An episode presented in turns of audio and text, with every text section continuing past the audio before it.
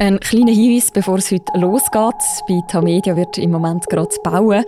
Und ab und zu hört man das vielleicht im Hintergrund. Ich hoffe, ihr lasst euch von dem nicht zu fest irritieren. Viel Spass beim Zuhören.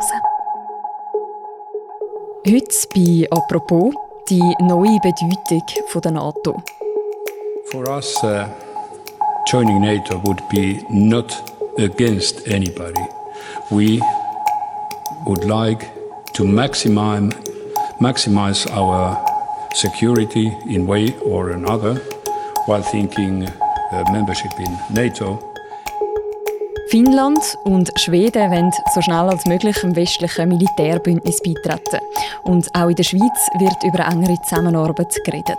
In der Schweiz ist eine NATO-Debatte letzte Woche durch den FDP-Präsidenten so richtig forciert worden. Während es dabei nicht um einen Beitritt geht, dann doch um ein Heranrücken an das Bündnis. NATO hat durch den Krieg in der Ukraine innerhalb von Wochen in verschiedenen europäischen Ländern Auftritt bekommen. Und heute reden wir bei «Apropos» darüber, wie es zu dem gekommen ist und was das bedeutet. Und zwar mit dem Auslandschef von Tamedia, mit dem Christoph Münger. Hallo Christoph. Salut, ja, ja.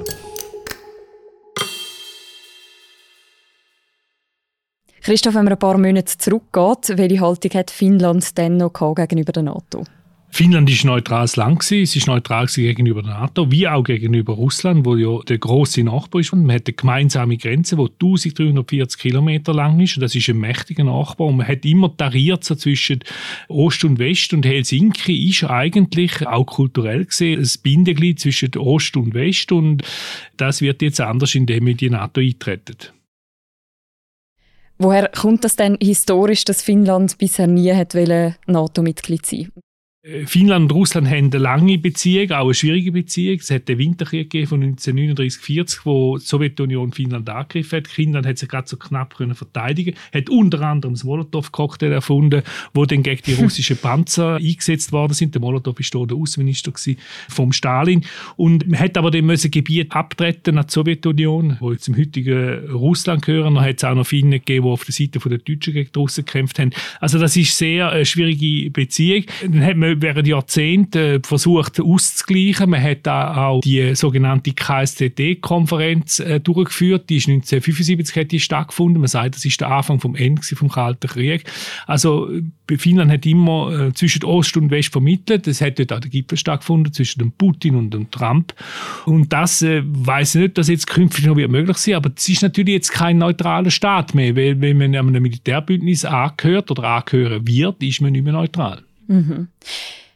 Der finnische Präsident Sauli Niinistö hat bei einem Treffen mit dem Boris Johnson auch recht deutliche Worte gefunden. For us, uh, joining NATO would be not against anybody. We would like to maximize our security in way or another while thinking uh, membership in NATO. Uh, we have both uh, condemned uh, the Russian war warfare in Ukraine. We have both been helping Ukraine and Ukrainian people and to continue that. Das tönt schon nicht mehr nach einer ganz neutralen Haltung jetzt in diesem Krieg. Nein, natürlich nicht. Also aufgrund von der, vom Verhalten von Russland gegenüber Ukraine mit dem äh, brutalen Angriffskrieg fühlt sich natürlich ein Land mit einer 1340 Kilometer langen Grenze neben Russland bedroht. Das ist nachvollziehbar.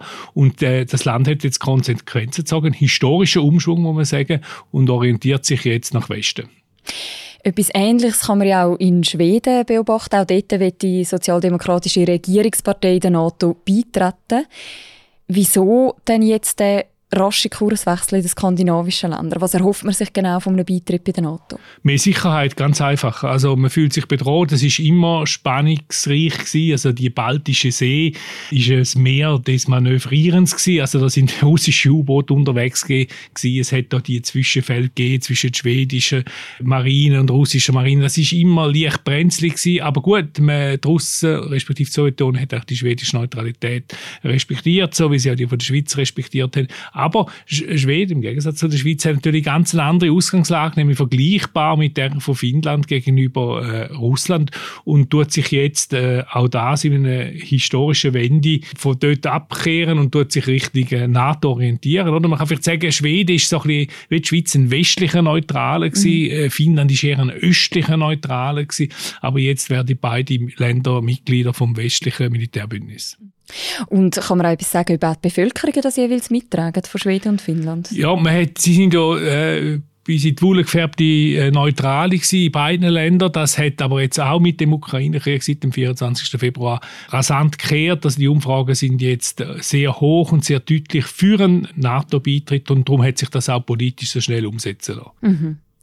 Jetzt, wenn wir mal die Sichtweise umkehren, inwiefern würde dann die NATO davon profitieren, wenn jetzt Finnland und Schweden würden beitreten ja, sie können natürlich die sogenannte Nordostflanke, also rein geostrategisch können sie zumachen. Äh, es wird äh, wahrscheinlich dann auch eine Konfliktlinie geben in der Arktis, oder? Dort taucht viel Eis auf, da geht es um neue Bodenschätze, die man will erschliessen. Denn zudem kommen zwei äh, hochmoderne, auch demokratische Länder jetzt wahrscheinlich zum Bündnis dazu. Beide äh, Streitkräfte gelten als modern und auch gut ausgerüstet. Es hat auch bis jetzt äh, schon viele gemeinsame Berührungspunkte gegeben mit der NATO. Man hat Übungen gemacht, man hat zusammen geplant. Also auch die Finnen haben amerikanische Flugzeuge ihrer Luftwaffe. Also äh, da wird jetzt eigentlich etwas noch vollzogen, was schon recht gut angelegt ist. Du hast gesagt, es hat vorher schon Zusammenarbeit existiert. Was ist denn jetzt konkret noch das, was neu wäre bei so einem NATO-Beitritt von einem Land?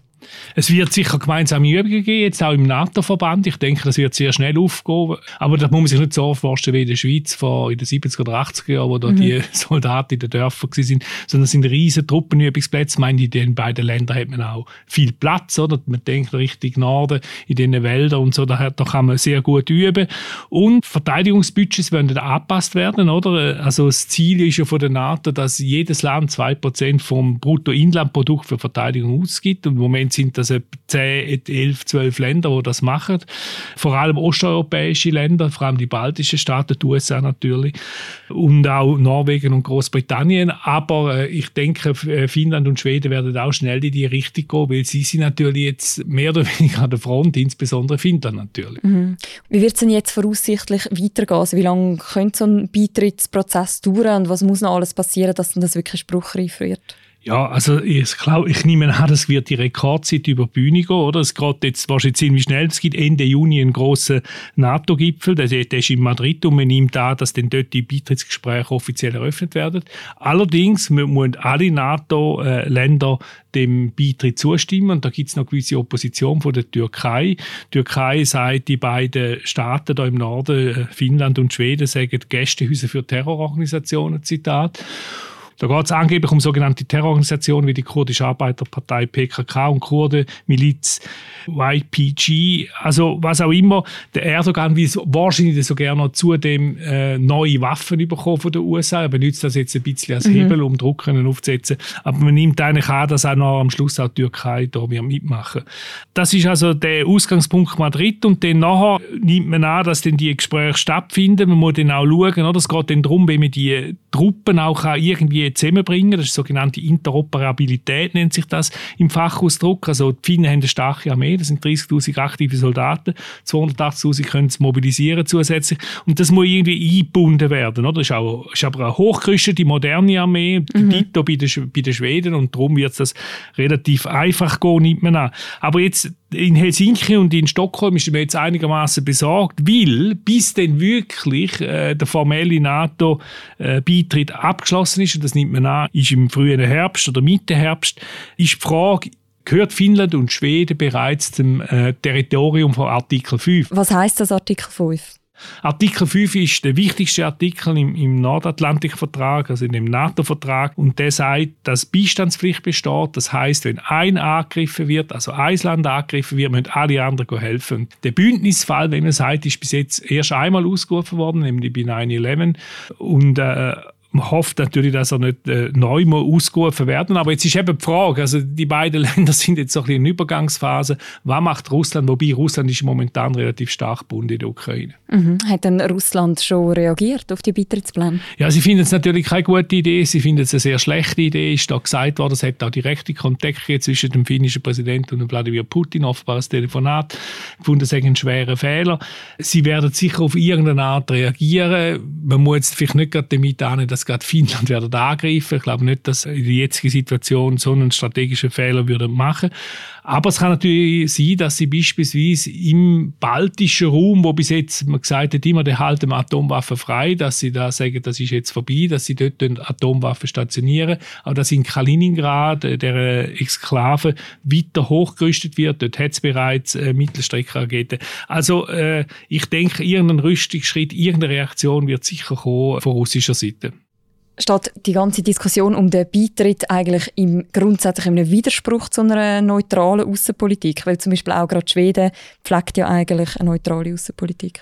Ja, also wenn man in einer Militärallianz ist, ist man nicht mehr neutral. Also das wird dann schwer vermittelbar, dass man sagt, man sei neutral. Was nicht heißt, dass sie nicht können die Konflikt vermitteln. Also Norwegen macht das vor. Das ist ein Gründungsmitglied von der NATO und die vermittelt sehr oft äh, in sehr komplizierte Konflikte. Ich erinnere an das Oslo-Abkommen im Nahen Osten, äh, wo natürlich längst nicht mehr wirkt, aber immerhin da mal ein Moment eine Erfolgsgeschichte war. Mhm.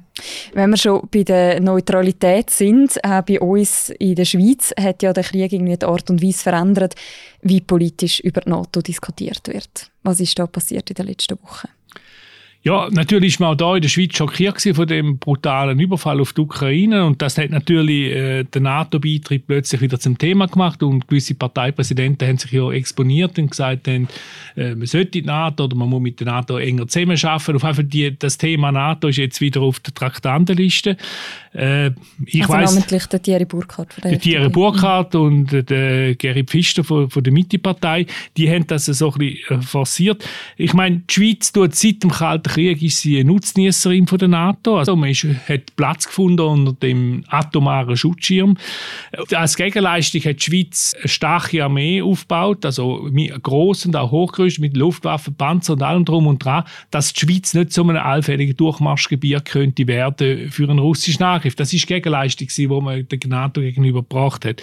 Aber man ist selbstverständlich unabhängig geblieben und es hat aber auch institutionelle Berührungspunkte äh, gegeben, so ab nach dem Ende vom Kalten Krieg, namentlich mit der sogenannten Partnership for Peace. Das ist so ein Verbund, wo nicht NATO-Mitglieder auf einer internationalen Basis mit der NATO zusammenarbeiten Das ist vor allem einen strategischen Dialog gegangen. Man hat aber auch Kurse angeboten für äh, Soldaten, Offizierinnen, was auch immer aus, aus den NATO-Ländern, die in die Schweiz haben können kommen, Gebirgskurs beispielsweise. Andererseits haben können Schweizer und Schweizerinnen in NATO-Ländern sich können fortbilden, was militärische Belange anbetrifft. Mhm. Es hat jetzt auch schon die Verteidigungsministerin Viola Amherz davon geredet, dass man die Zusammenarbeit noch könnte enger gestalten könnte. Wo gibt es denn überhaupt noch Hebel, sozusagen, dass die Schweiz noch könnte näher mit der NATO zusammenarbeiten könnte? Ja, man kann natürlich das immer ausbauen. Also man kann die Zusammenarbeit bei den Übungen beispielsweise äh, vertiefen. Dass man sagt, man macht gemeinsame Truppenübungen. Weiß auch nicht, äh, der Schweizer Panzerverband geht mit dem Zug auf Schweden und übt dort oben, wo es mehr Platz haben. Oder irgend so etwas. Das ist natürlich denkbar. Ich weiß nicht, ob das politisch in der Schweiz durch, durchsetzbar ist. Ich bezweifle das eher. Aber äh, so Sachen sind natürlich denkbar. Und ist ja, die Schweiz engagiert sich ja auch bereits, beispielsweise im Kosovo, bei, bei Missionen. Ja, also es, ist, es gibt da durchaus Berührungspunkte.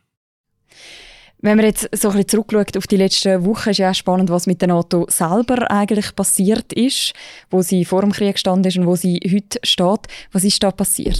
Ja, sie hat eine ziemlich schwierige Zeit hinter sich gehabt, oder? Man hatte mehr oder weniger desaströse Abzug aus Afghanistan. Dann ist der Donald Trump gewesen, wo sie vorher als obsolet, also als veraltet und überflüssig bezeichnet hat. Macron hat sie als Hirntod bezeichnet. Und jetzt plötzlich ist das NATO wieder das Maß aller Dinge. Also der Angriff von Putin auf die Ukraine hat zu einer enormen Kohäsionsstärke geführt, zu einem Schulterschluss innerhalb von der NATO.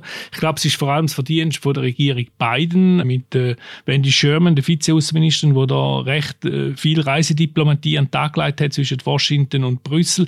Und mhm. man hat eigentlich die NATO schon zusammengebracht, bevor dann eigentlich der Putin angegriffen hat. Und dann, darum hat man dann am 24. Februar wirklich sehr schnell und sehr konkret konkret können reagieren und das ist eigentlich schon die große Leistung gewesen.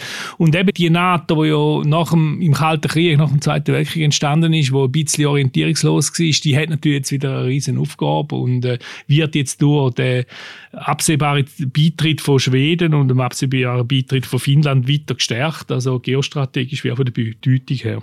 Du hast jetzt gerade schon gesagt, eigentlich entstanden ist ja die NATO nach dem Ende des Zweiten Weltkriegs. Was ist heute denn noch übrig von ihrer Ursprungsidee?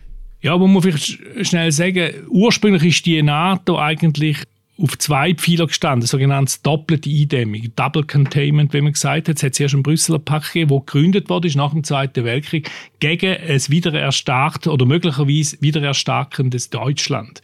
Also es ist darum gegangen, man mhm. hat nach dem Zweiten Weltkrieg nicht wollen, dass Deutschland nochmal das kann machen was es gemacht hat.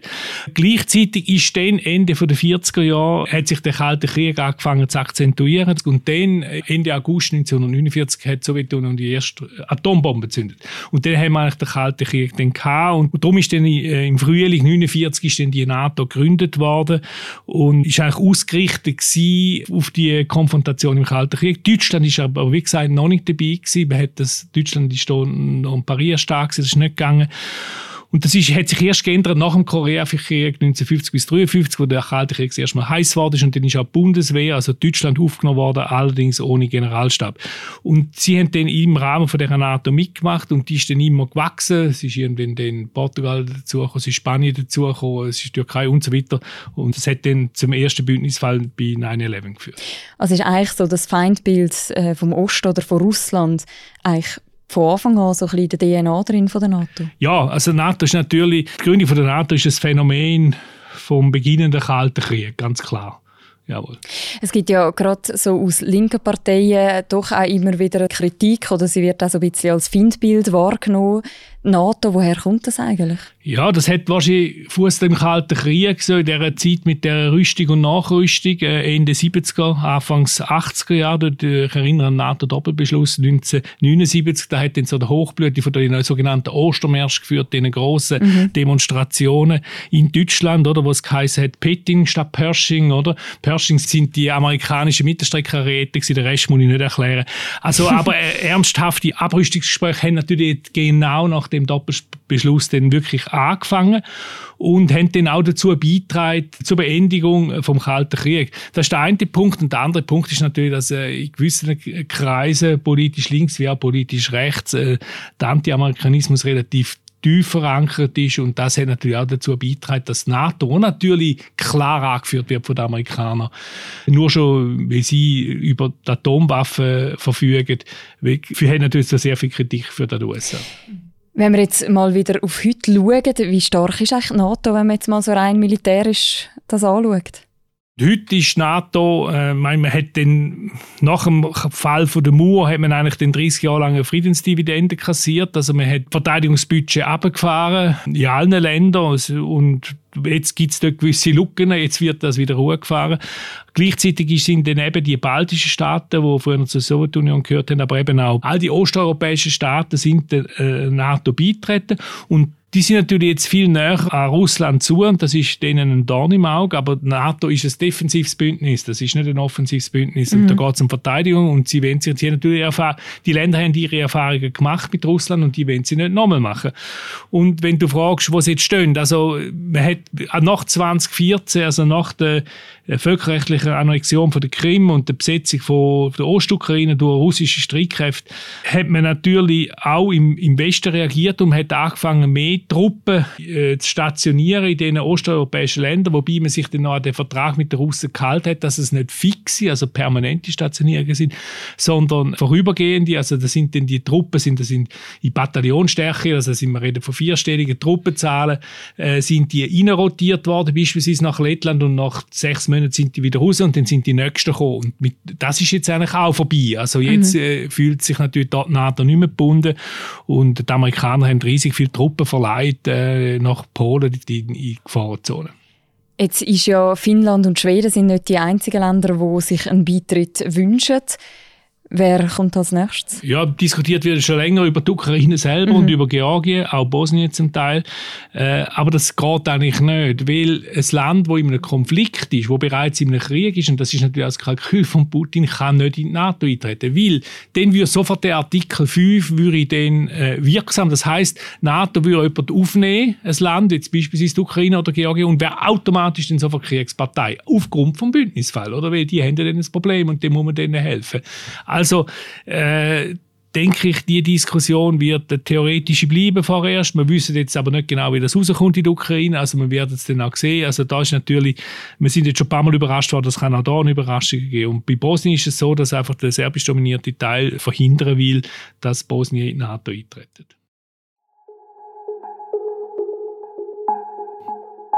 Danke vielmals, Christoph, für das Gespräch. Gern geschehen. Alles, was es aktuell zu wissen gibt zum NATO-Beitrittsgesuch von Finnland und Schweden, das findet ihr natürlich auch bei uns auf der Webseite und auf der App. Und die nächste Folge von «Apropos», die hören ihr morgen wieder. Bis dann, macht's gut. Ciao miteinander.